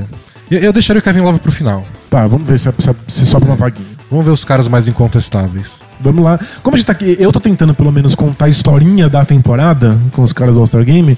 Vamos ver quais são os melhores times e É. vamos escolhendo. Então, o primeiro time é o Celtics, Kyrie Irving tá lá. Boa. Não tem o que discutir também. A questão do Celtics é, Al Horford entra ou não? Eu votaria nele. Por ser o melhor time, ele é. Talvez o Celtics seja a melhor história da temporada. É. Ele é pilar defensivo da equipe e faz o ataque funcionar muitas vezes até de um jeito mais discreto do que o É. Kyrie Irving. Talvez ele não pareça All-Star, porque não tem números espetaculares, é justamente porque ele se sacrifica pra que a coisa funcione. É, eu acho que ele faz tudo funcionar aquele time no ataque e na defesa. Legal. O Harford é All-Star. Não tem tantos pivôs também, é bom ter um pelo menos. Al Horford. Legal. Mas acho que daí pra baixo no Celtics, aí já são jogadores que estão compondo o elenco, fazendo atuações espetaculares, mas nenhum deles é essencial pra É. historinha. Aí depois tem o Raptors com o DeRozan. O DeRozan tá Sem dúvida. fantástico. E aí tem a- a- o Kyle Lowry. É, então. Não Kyle- é uma boa temporada. Não é melhor dele. E sempre que o cara não tá Perdeu. tendo uma das melhores da vida dele, você já olha de um jeito meio. É. E perdeu jogos, lesionado. Em comparação com outros, pode estar melhor, mas quando você compara com ele mesmo, você dá aquela desanimada. É, eu não colocaria o Kyle Lowry. Pelo menos não a princípio. É, então, agora não. Vamos, vamos- Isso. Ele tá junto com o grupo do Kevin Love. Isso, no- lá no final ele entra na briga. Boa. Aí tem o Hit, que que a gente comentou semana passada que tá em quarto no, no leste. Mas é um time sem All-Star, por excelência. Então tem que botar todo mundo. Bota quatro caras do Hit. Kelly Olinick. é, Eu acho que se for entrar alguém, entra tipo Dragic e é uma cota, estou representando o meu time. Isso. Com uma camiseta com o rosto de todos os outros jogadores. Isso, eu tô aqui por, por eles. Isso, um- uma bandeira, assim. E ele vai ser obrigado a estar nas entrevistas políticas sempre. Ah, eu não vejo prêmios individuais, eu tô aqui porque meio que meus companheiros permitiram. Ele é obrigado, né? E aí todo mundo vai dormir na entrevista, assim. "Ah, Que chato. Acho que, infelizmente, o Dragit entra na cota Kevin Love. E o Drag, tem- tem- se você quiser considerar, é polêmico também. Ah, Tem a cota histórica. Do tipo, Dragit vai encerrar a carreira sem nunca ter jogado um All-Star. Ah, é tipo um mo- momento Oscar, assim? Isso. Dá Oscar pelo conjunto É. da obra, meio sem querer. Que nesse ano não funciona no Oeste, porque ele tá machucado, com o Mike Conley. Pô, como assim o Mike Conley nunca jogou um All-Star Game? É, e o ab- Drew Holiday já jogou. absurdo. É ridículo. É que esse ano não dá pra enfiar ele nesse buraquinho aí, porque ele machucou, ele quase não jogou a temporada. E o Grizzlies é um Mas é um desastre. lixo, É. não tem o que premiar ali. Mas o Dragit poderia ser. Tá, então O time dele tá bem, ele nunca jogou. ele tá, então tá junto aí com, com Tá, colocar aqui o Dragit junto com Hum. Kev- Kevin Love e o o Lowry. Love e o Lau. O Leste vai ter um monte de cara que. Aí o Wizards. O John Wall tá pior que a temporada passada. É. Mas ainda não é possível deixar ele de, de fora. Será? Não. Você quer, você quer tirar o John Wall? Eu sou mais o Bradley Bill nessa temporada. A- Acho que em termos de aproveitamento, de eficiência, talvez. Eu entendo que é esquisito entrar o Bill e não entrar o Wall. É, é bem ridículo. Parece que pra entrar o Bill tem que ter entrado o Wall antes. Mas também não parece ser um time que tá jogando bem o bastante pra ter dois All-Stars. Não, eu, vo- eu voto no John Wall. John e você vota no Bradley Bill. Wall. É. Tá, a gente. a- a- a- abre essa vaga aí pro. A gente não consegue botar ninguém no Leste, fica todo mundo. É, vamos ver. O que, que isso diz sobre o leste? É, vamos lá. Temos o Pacers. Oladipo. Oladipo entra, né? O Ladipo é all-star absoluto. Nossa. E o, o mais engraçado é como o time dele varia sem ele em quadra. É. Como eles precisam do Oladipo. É o Oladipo na melhor forma física da carreira, assumidamente. Acertando bola de três, Acertando bolas de atacando três a pontos cesta. E acertar a bola de três transformou o jogo do Oladipo. É impressionante como o cara saírem pra marcar ele no perímetro faz ele infiltrar, que é o que ele sempre fez muito bem. Então, o Oladipo tá dentro, aí depois vem o Bucks, Antetokounmpo tá dentro também. não Com tem- certeza. Não vou gastar três segundos pra explicar por quê. Aqueles times difíceis que são... Eles estão quase lá, não são tão bons, mas tem os caras bons. Que vem Pistons, Sixers e Knicks. Então a gente tem André Drummond, Tobias Harris, Joel Embiid, Ben Simmons, Porzingão. Eu, v- eu vou pela historinha e pela importância desses jogadores pra NBA atual e pros times deles. Porzingis e Embiid no All-Star Também, é. Game. eu também acho. né? O Porzingis tem contra ele o passado recente. As últimas semanas do Porzingis não estão sendo as melhores. Mas tudo bem, a gente releva. Tipo, ele- o- as primeiras semanas são muito melhores do que as últimas. Aí você imagina que. Eu, ele, ele tá em uma, uma reta descendente. né? É. Descendente, não vai parar de cair. Foi só uma fase. Mas acho que ele é muito bom. É. E o Embiid. Nossa. O Embiid É, tem um super espetacular. é, tipo, Ele é, tipo, das, das melhores histórias da NBA. tipo, todo mundo precisa conhecer. E quando ele tá em quadro, o Sixers é espetacular. A- acabou de jogar rodada de Natal. Se não- Se não, tá, não tiver no All-Star, tem uma coisa errada, quebrou. Ah, E o Pistons? E- Cabe alguém? É que o Pistons tá, tá no- na, na cota hit. Sabe, não tem absolutamente nem- ninguém que é re- representante da equipe. É o mais representante, eu acho que é o Drummond, mas ele não brilha, assim, né? Não, é que ele tá muito participante. Tipo, ele é, ele é um, um ponto central do, do ataque do time. Ele toca na bola praticamente em todas as jogadas. Então, se ele usar uma é camiseta com a cara de todo mundo do elenco, eu topo. E aí mais pra baixo a gente tem o Hornets, O Dwight Howard. O com Dwight Howard tá certeza. jogando muito bem. E, e o Hornets melhorou nas, no- no- na- nas últimas duas semanas. né? Será que a gente, a gente vai enfiar o Dwight Howard? E o Kemba? Ah, Kemba não. Ele é bom, mas acho que não tá num nível assim. Mas é engraçado, eu tinha cortado por completo o Hornets da briga pelos playoffs, assim, achava que não dava mais. E pelo que eu vi eles jogarem nas última, na última semana, principalmente, eu acho que eles conseguem uma oitava vaga. Ah, eu não sei se vai dar, não. Eu acho bem possível. Porque o Pistons vai ter que cair e o Sixers não vai poder tomar o lugar dele. Eles vão ter que ultrapassar, tipo, Sixers e Pistons. Eu acho que essa briga pela oitava vaga vai ser fantástica até o final. Eu É, também acho, mas acho que o Hornets vai. Bom, aí tem o Bulls. Não, o Bulls não tem ninguém. Não. O Brooklyn Nets também não tem ninguém. Ou você quer botar o Spencer Dinwiddie? Magic não tem ninguém e o Hawks não tem ninguém. Não Tem nem o que conversar. Então tá, antes da gente colocar um cara da, da- do Pistons com a camiseta do, do- com o resto do elenco, tem que botar alguém do Hit que tem, Tá. tem uma, tem uma- uma campanha muito melhor. Mas do né? Pistons a gente chegou à conclusão que é o Drummond, não o Tobias Har- Tobias Harris. Acho que sim. é, o, o, o Drummond é mais essencial, tanto defensiva quanto ofensivamente no time. Tá, Tá, então sobraram quatro vagas para uma listinha de sete jogadores que a gente separou. Tá bom, vamos com o Dragic. Dragic então a gente coloca. Exato. Soma conjunto da obra com representação do time. Love, Lowry, Bill, Wall, Drummond, Dwight Howard. Ok, é John, John Wall e Bradley Beal tem que entrar agora. No mundo ideal, um ou outro. Então, é que s- eu acho que o Lowry tá jogando melhor que o John Wall. É mesmo, É, defensivamente, tá se arremessando mil vezes melhor. O Wizards é tanto altos e baixos. Cada derrota vergonhosa que esse time tem. Mas tem que ter alguém. Tem que ter alguém. E aí eu voto no Bradley Beal. É o Bradley Beal e o Kyle Lowry. É isso que você quer?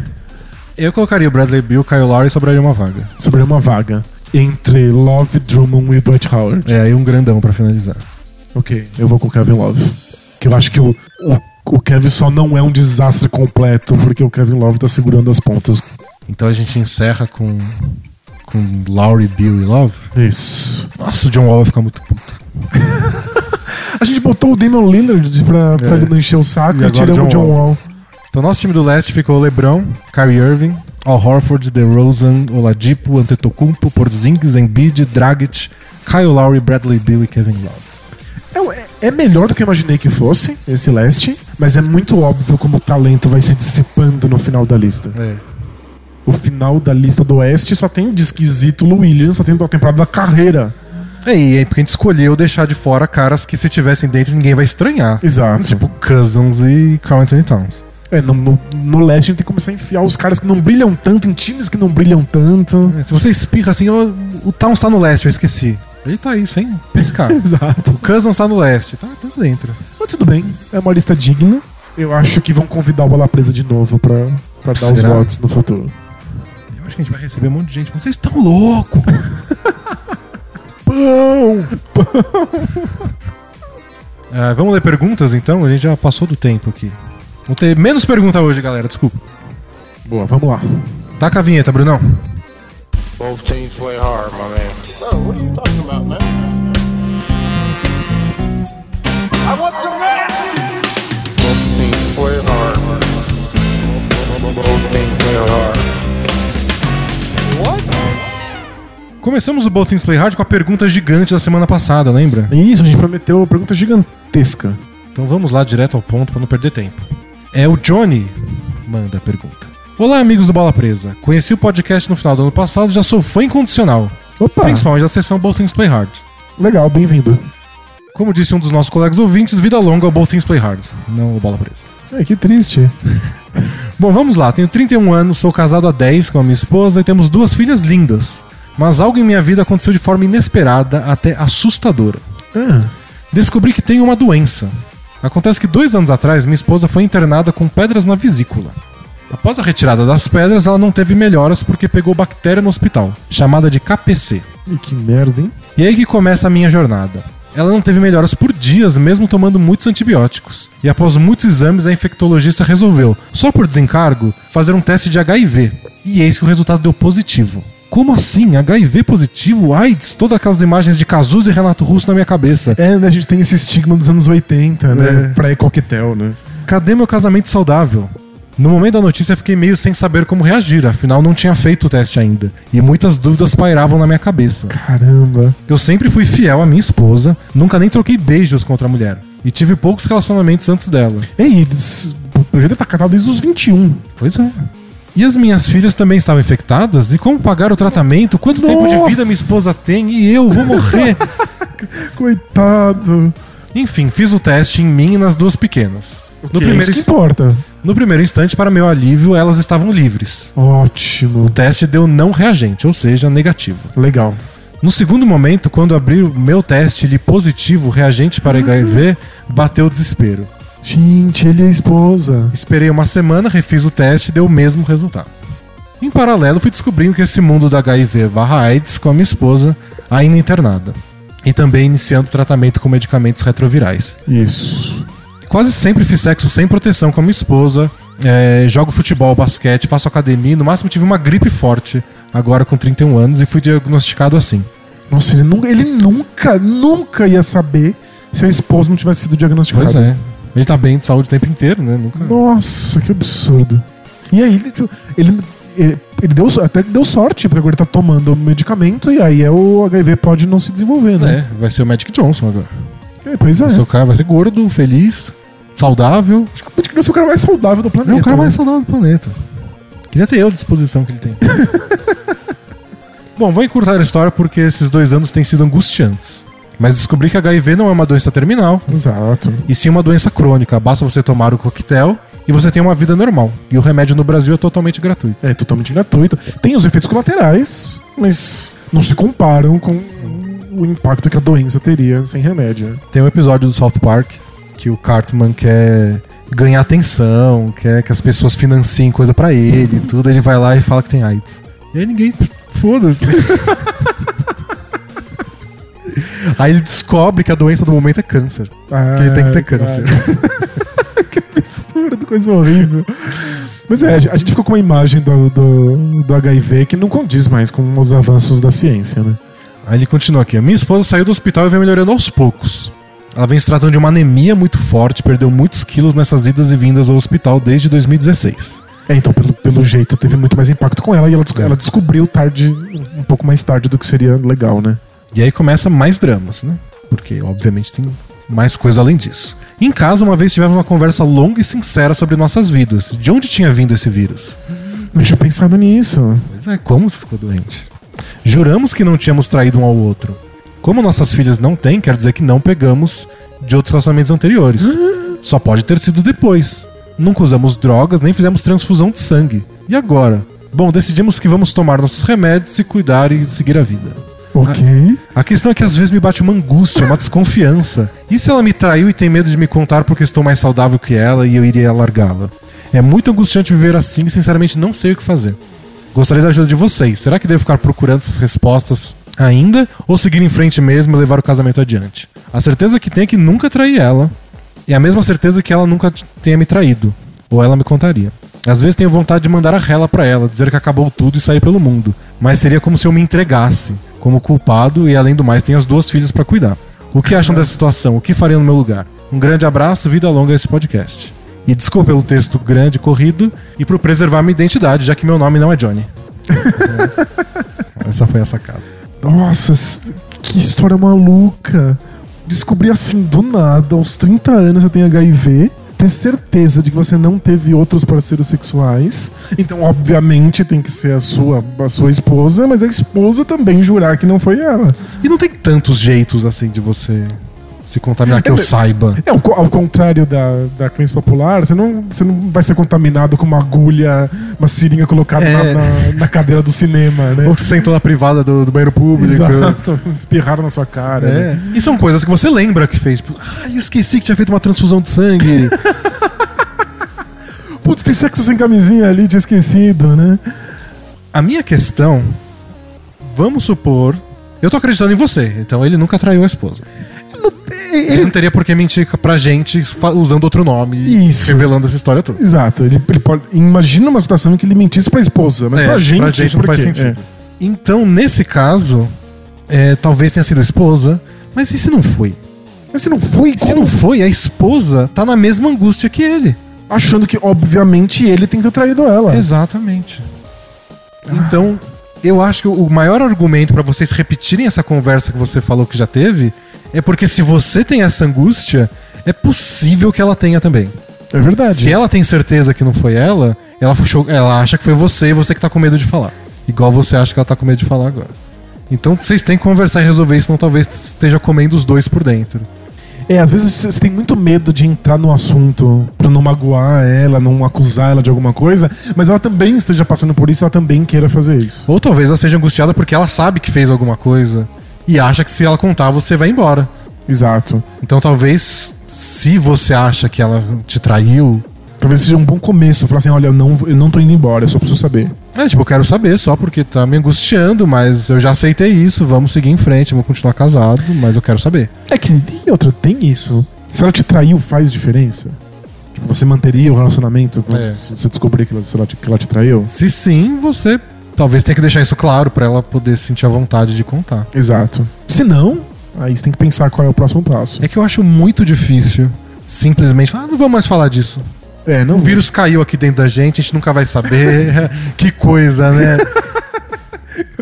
É muito surreal, é uma situação muito É, surreal. Eu acho que não dá pra seguir normalmente. É, Tipo, é, é claro, você tem que seguir a vida normalmente. Tipo, aconteceu, não tem mais volta, já era. Vocês obviamente vão ser mais fortes ajudando um ao outro nessa, n- n- nesse processo. Mas você tem algum tipo de paz interior de como é que foi que isso aconteceu, né? É. A história precisa ter um começo, meio e fim. E pra pra relacionamentos é importante isso. Você deixar coisas claras, você ter uma história É. contada igual do mesmo jeito pros dois. E de preferência uma história que depois que vocês se colocarem em panos limpos, fortaleça a relação que vocês têm para que vocês lidem com isso juntos. É, porque, até porque pra ela parece estar sendo mais difícil a questão da saúde. Exato. Ela Precisa de Então- mais apoio, né? Eu, eu mandaria a rela. Eu É também isso, mandaria né? rela total. Tipo, tranca o quarto, a gente só sai aqui quando toda a rela for solta. Isso. Olha, eu tenho esse, esse, esse medo, eu acho que pode ter acontecido isso, isso, isso e você. Você tá pensando a mesma coisa? É. Então. Difícil, difícil. Caramba, que, Essa foi. que história doida. Mas é, é por isso que um- um- um, várias organizações de saúde dizem que você tem que usar a camisinha mesmo no, no, no- no seu casamento. Porque você pode achar que você tá na mais pura e total honestidade, mas você não tem como garantir o outro lado, né? É que vai começar. Então você não confia em mim, querido? É. é isso. Não, veja bem. não é fácil. A próxima pergunta é de um drama também enorme, profundo, essencial pra vida humana. É um tema do, do- do podcast É, hoje? tema, tema drama e sofrimento. Especial drama e sofrimento. É do rapaz desidratado. Ah, Olá, jovens D&D. Ouvindo os especiais Both Things Play Hard, me encontro em uma situação semelhante de um dos relatos. Eu não lembro qual é esse relato, porque esse e-mail é velho. Semanalmente jogo basquete indoor com alguns colegas e tenho o costume de levar a minha água filtrada e gelada. Até aí tudo bem. como assim? Porém, não são raros os casos onde vou pegar minha garrafa e ela está vazia. Alguém bebeu. Como proceder? Eu até cuspi dentro uma vez e alguém tomou. Põe laxante, né? Não quero ser o chato do grupo, pois é comum a galera compartilhar as garrafas. Aí ele coloca aqui, emoji de nojo. Porém, tá foda. No último mês não levei mais água. Tem- Eu tomo bastante antes e depois de quando eu chego em casa. Abraços e vida longa, bola presa. Não tinha uma história do. do- Talvez seja essa que, que ele tá se referindo. Qual? De alguém que levava comida pro trabalho.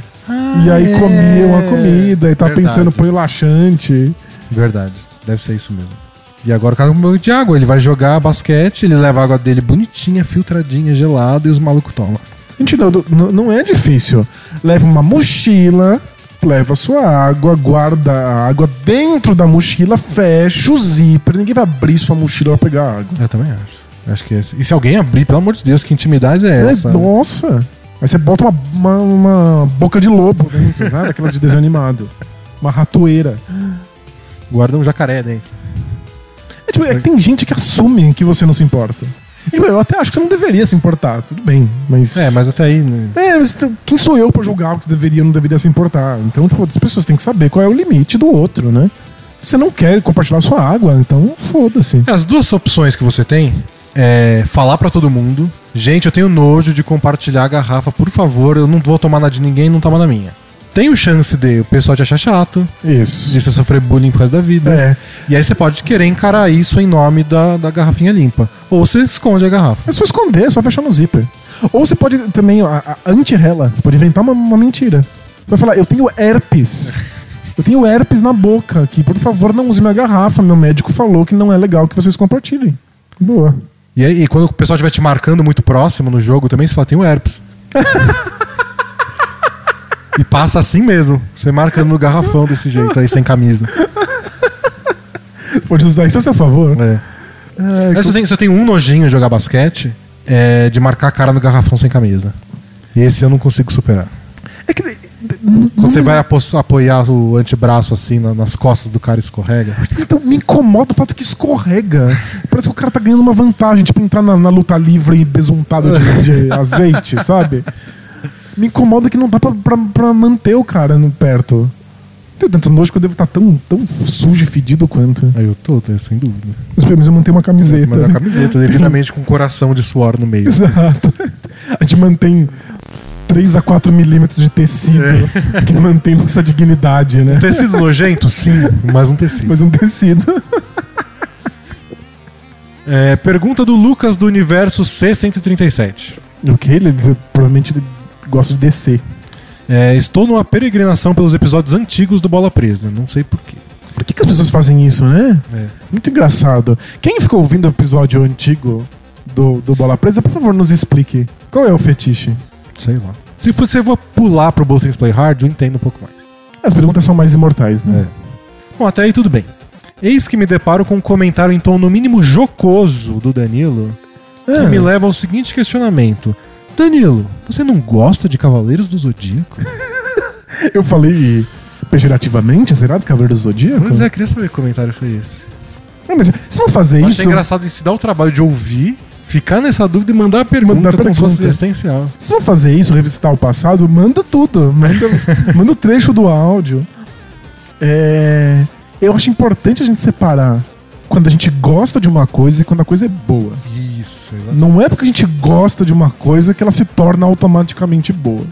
Então, tipo, eu gostava muito de Cavaleiro do Zodíaco, especialmente porque eu era criança. É uma parte chave da minha infância. Mas- O quanto eu gastei de tempo vendo reprise de Cavaleiros do Zodíaco. Nossa, e era- foi a primeira vez que eu entendi como era acompanhar uma coisa diariamente. É, né? Fazia parte da, tipo, Não era o episódio do pica-pau que começa, acaba e tudo faz. exato, tinha continuidade, então fazia parte do dia a dia. Aprendi a ter disciplina, me lembrar que em determinado horário eu tinha que parar tudo pra assistir Cavaleiro do Zodíaco. Amava, adorava, me identificava com os personagens, que são completamente ridículos e vazios, mas eu me identificava, tinha os bonequinhos. E eu não consigo não olhar pra Cavaleiro do Zodíaco e sentir um quentinho no peito, assim. Tem um fator nostálgico. Se me bota um jogo merda de videogame nas mãos, eu me divirto pra caramba, porque são os personagens que eu cresci amando. Agora, é muito ruim. Não é pouco. Não é pouco ruim, é muito ruim. E aliás, é ruim em todos os aspectos. É mal escrito, a história não faz absolutamente nenhum sentido, a animação é muito porca. Essa que É, você discute um, um minuto de Cavaleiros do Zodíaco, você começa a achar uns buracos no- no- no- nos Tipo, roteiros, assim. Todos os Cavaleiros de Bronze são os filhos de um cara só que saiu pelo mundo emprenhando as mulheres. E aí, com, com quem raios ele emprenhou pra sair um cara cinza de cabelo branco e olho vazio, que é o Cavaleiro, sei lá, de Hidra? Ou... É, Co- Como raios isso aconteceu? Nada faz sentido, é muito ruim. E depois espalha a criançada pelo mundo aí. Gente. Não, bota eles lá numa em uma ilha que eles vão ser torturados pra ver se sai um cavaleiro legal. Pra quê? Não, não é pra nada, né? Pra disputar um torneio pra depois. disputar um torneio pra proteger essa mulher de cabelo roxo.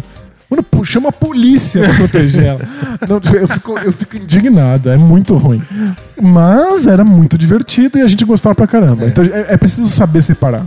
Se eu assistir hoje, eu vou ter ao mesmo tempo o carinho que eu tinha na infância e achar ma- a maior merda do universo. Na época não tinha como saber, né? A gente não Você tinha, aceitava qualquer coisa. não tinha critério de comparação. Né? Mas é assim. O sonho é que, tipo, alguém pegue aquilo e fale, ó, vamos reescrever do zero sendo bom. Mas eu acho que não dá. Mas você teria que reescrever Tudo. conceitos que, que assim, vão ofender o pessoal que gosta, porque É. você vai ter que nascer do zero. velho. É muito ruim. É muito, não tem, não tem salvação, não. Tinha muito trabalho pra salvar o negócio. Pergunta da Mariposa Apaixonada. Penúltima pergunta, que a gente já falou muito de All-Star hoje. A classe de alas top 10 do draft de 2015 já pode ser considerada como bust? São eles Mário Rezonia, Stanley Johnson e Justice Winslow. Acho que muito cedo.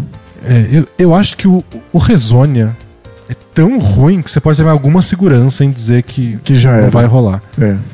Ele, ele- ele ganhou mais minutos nessa temporada. E quanto mais minutos ele ganha, pior é. É, e teve um jogo ou dois jogos muito bons, e foi isso. Que tipo, a bola de três caiu. É.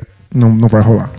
Talvez, no máximo, Rezonia poderia assinar um contrato mínimo com um outro time também desesperado, tipo sei lá, um Hawks da vida, e vendo o que dá por meia temporada. Isso, que talvez ele vire só um arremessador. É.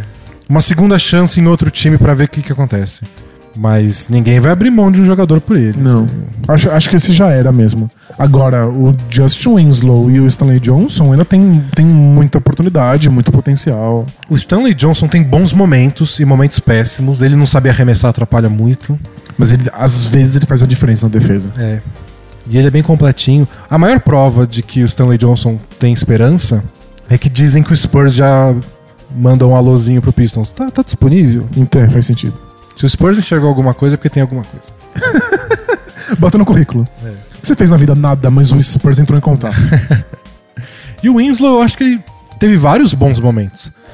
E várias, várias lesões. Então, é que ele teve- não teve continuidade, ele perdeu espaço, porque ano, ano passado ele teve. Ele começou bem, não muito bem, mas bem e com muita responsabilidade. É, muita Hit carta que- branca. O Hit né? queria pôr ele como ball handler, tipo, vê É. o que faz, vê o que, que você descobre no pick and roll.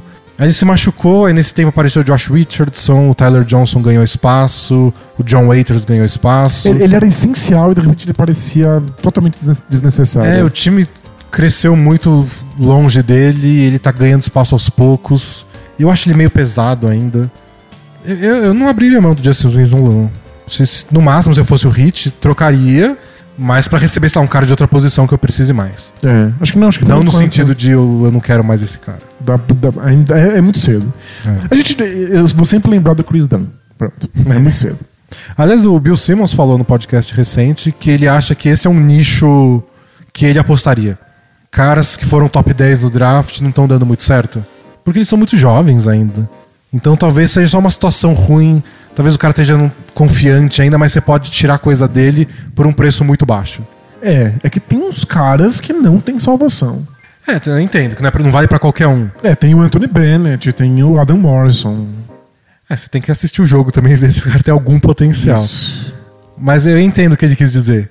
Porque em geral os caras têm tipo 22 anos, então eles estão longe de alcançar o máximo que eles podem fazer. Vários casos os times já estão meio que abrindo mão. Tipo, eu não vou querer dar a próxima renovação de contrato pra ele. É, não encaixou aqui. Às vezes outro sistema, às vezes outro ambiente, outro técnico, É. né? Então talvez seja uma aposta barata, sabe? É. Talvez não seja caro tirar o Stanley Johnson do Piston se você ganha um cara jovem pra apostar. É risco baixíssimo, né? É um cara que você pegaria na primeira rodada do draft hoje. Talvez não na posição, sei lá, 7 que ele foi, Mas na primeira rodada. mas na primeira rodada. Boa. Última pergunta de hoje. É, porque a gente se estendeu muito, né? E aí vão acumular mais um catrilhão de perguntas. é do Luigi Datome. Outro que não durou na NBA. Olá, BIP. BP. Bola presa. Bola presa. Não é BIP, né? tá tão triste. Sou descendente de italianos, diz o Luigi. Falo italiano, sou fã do Marco Bellinelli e gostaria de saber o que vocês acham do seguinte. Dois pontos. Quero colocar o nome do meu filho de Vito. Vito? Vito, em homenagem a Dom Vito Corleone, o personagem que marcou muito a minha vida, principalmente por ter um pouco da história parecida com a do meu avô, não a parte da máfia. que seria a parte mais legal. É, né? então, ou seja, a parte boa já era. Meu sobrenome é italiano também, assim como Botana do querido Denis. Parece é italiano meu sobrenome, mas não é. Botana é da minha família espanhola. É tudo perto. É tudo, tudo aqueles lados, a grande, grande Europa. A, gra- a grande coxa. O que acham? Ao menos não é Enzo ou Benjamin, os nomes gourmet de hoje em dia. E vocês gostam de um poderoso chefão? Abratio, Vitalunga ou Bola Presa? Então, e- Espero não ter falado, tipo, pênis, bunda, né? bunda. É, Eu, eu vi recentemente uma camiseta gringa nos Estados Unidos que tá escrito mijo. Que aliás é uma das melhores palavras da língua portuguesa. Então, eu né? usaria sabendo o que é. mijo. Eu tenho essa questão, pensando assim, eu eventualmente teria um filho, e aí eu, queria, eu quero dar um nome. Garoto tem um milhão de nomes bonitos, então é tranquilo. Agora, nome de garoto é tenso. E aí dá vontade, eu também te- tenho avós italianos, dá vontade de pôr um nome italiano. O problema é que tudo parece erro de digitação. Então, ele ia ter que passar a vida inteira falando que não, não é Vitor, é Vitor. É. Com dois T's, porque aí já tacou. Eu tenho muita vontade de ter um filho Arturo. Até por Arturo. causa do, do, do Fante, do personagem do, do John Fante. Mas é, cê- ele vai falar assim, chama o Arturo. Aí todo mundo fala assim, ah, Arthur? não, Arturo. Ah, entendi, Arthur. Tipo, não tem como. É, não. Vai dar muita dor de cabeça pro menino. É, é, é, o meu- a minha preocupação é sempre ou o nome é bosta ou dá dor de cabeça. E eu acho que Vitor é bonito, é legal, tem a ver com sua família. E talvez você até queira. É No bancar. contexto, quando você pensa em nomes italianos, Dom Vito, não sei o quê, você até fala do jeito certo, é Vito. Isso, perfeito. Eu, Vito, vamos lá bater uma bola hoje. Eu não daria, mas assim, você tem os motivos pra dar, seu Isso. nome não tá, não é errado. Não, você tá- tá dentro de um- de uma lógica. É. Mas é que existe um preço a se pagar socialmente, que é todo mundo falar, falar errado ou falar o nome que eles acham que é o certo. É. Aliás, um conceito bastante divun- difundido pelo Bola Presa da força nominal, que foi criado pelo Rafael do GugaCast. Antes era o nosso leitor, hoje ele é um podcaster de sucesso. Exato. É, é um conceito difícil de, de explicar pra todo mundo, porque o pessoal acha que nome esquisito é, é força nominal. E que não é bem assim. E uma das coisas que você perde força nominal é quando falam seu nome errado sempre, confundem com outra coisa. Parece legal, mas não é porque tá sempre sendo falado do jeito errado. É verdade. Não adianta o cara ter um nome mó legal, se todo mundo chama ele pelo outro nome. Tipo, Antetocumpo é legal depois que eu tô há cinco anos ensaiando como é que fala Antetocumpo. Exatamente. é de- de- a, a gente agora tem- escreve por memória muscular. É. Porque senão. Mas a- o, o do Antetocumpo, o no- a força nominal dele é o Giannis. Giannis é, muito bem legal. Então Mas, o ah, Vito parece ter mais força nominal, tem pra você, mas não é pra todo mundo. Arturo talvez tenha a melhor força nominal do planeta. Mas Vamos chamar de Arthur mesmo? Então É. começa a pensar: Arthur tem força nominal? É um conceito complicado a força nominal. É isso? É isso, encerramos por hoje. Valeu, pessoal. Assistam nosso vídeo novo. Se inscreve lá no canal e não xingue a gente pelas nossas escolhas de All-Star, porque All Star não é sério. não é sério. É, foi uma desculpa pra gente fazer um balanço de quem jogou bem essa primeira metade de temporada. É tipo jovem no Brasil, não é sério? Ai, ai, ai. isso Que pra horror. encerrar. É isso. Até mais, pessoal. Tchau! Tchau, tchau!